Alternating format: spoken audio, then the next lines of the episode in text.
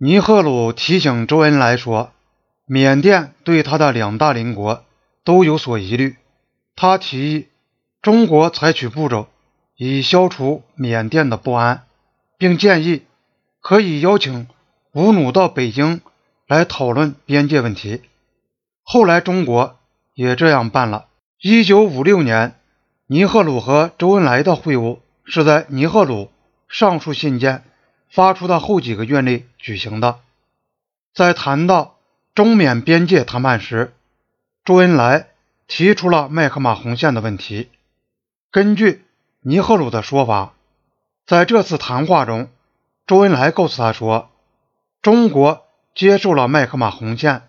作为中国同缅甸的边界线，尽管这条线是英帝国主义者确定的，是不公正的，然而由于这是一个既成事实，而且由于中国同有关国家，即印度和缅甸之间存在着友好关系，中国政府认为他应该承认这条麦克马洪线。周恩来。采取了中国政府的既定方针来对待麦克马洪线。中国对过去尤其帝国主义邻邦所划的界限，一旦变成有效控制线时，都采取同一方针。诸如在乌苏里江和黑龙江的中俄边界，有效控制线几乎建立了有一个世纪之久。印度仅仅是在五年前。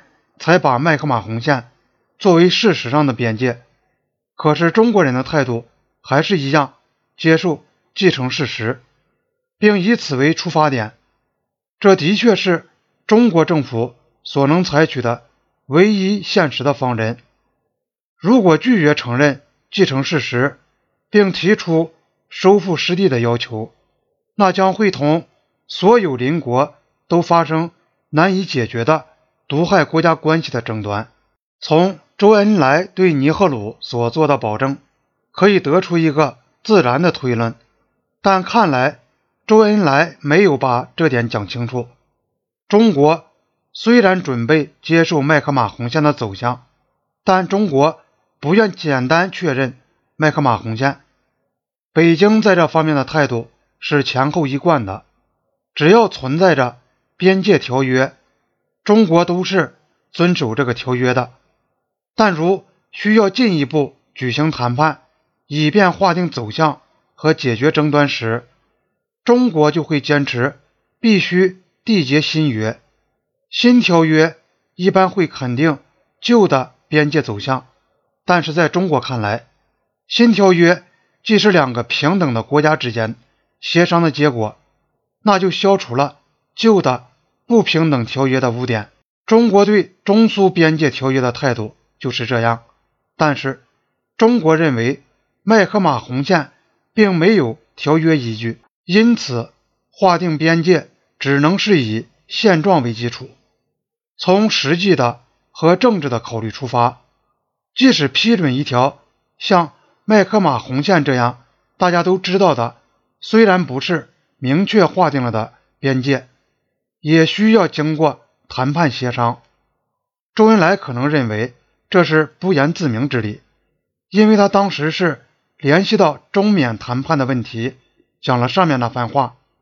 而且他接着还讲到，他相信印度将和中国一样，都不会认可旧时的帝国主义的条约。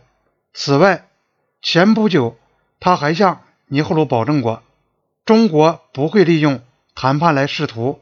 变更边界，但下面的问题仍没有解决。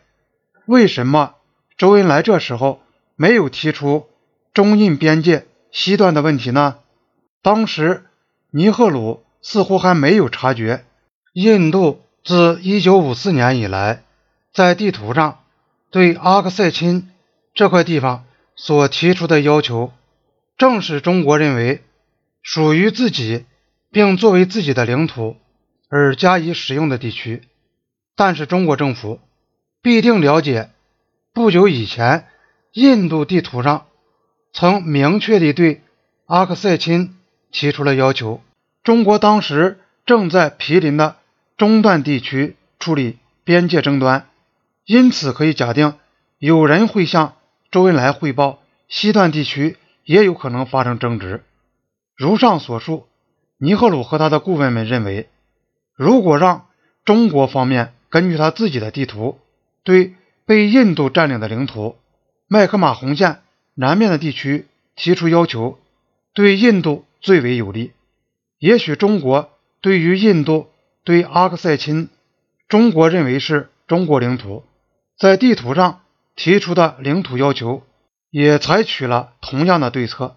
周恩来一九五六年和尼赫鲁讨论东段边界时，没有提出西段边界问题。不管这样做的理由是什么，这件事带来了深远影响和不良后果。当时，周恩来肯定认为中国方面在麦克马洪线问题上是做出了让步，而尼赫鲁大概也同意这种看法。在那种情况下，如果周恩来当时进而指出，印度地图在西段标出的边界线是错误的，很可能这场中印边界争执就可以避免了。当时印中兄弟友谊正处于极盛时代，尼赫鲁肯定会把对印度地图做微小的修改，使其符合地面的现实情况，看作是为了继续中印友好而付出的。微不足道的代价，的确，他也许会欢迎有这样一个机会，使他能够做出一些姿态，来与周恩来对麦克马洪线所采取的实用主义态度相媲美。不过，这个机会一下子错过了。两年后，局势完全改观。彬彬有礼地指出，你方的地图与实际情况不符是一回事儿发现了你的邻国。连一个招呼都不打，已经修筑了一条公路，通过你的地图标明是你国的领土，这又是另一回事客观现实也许是同样的，但是感觉却不一样。而在这件事上，感觉就是一切。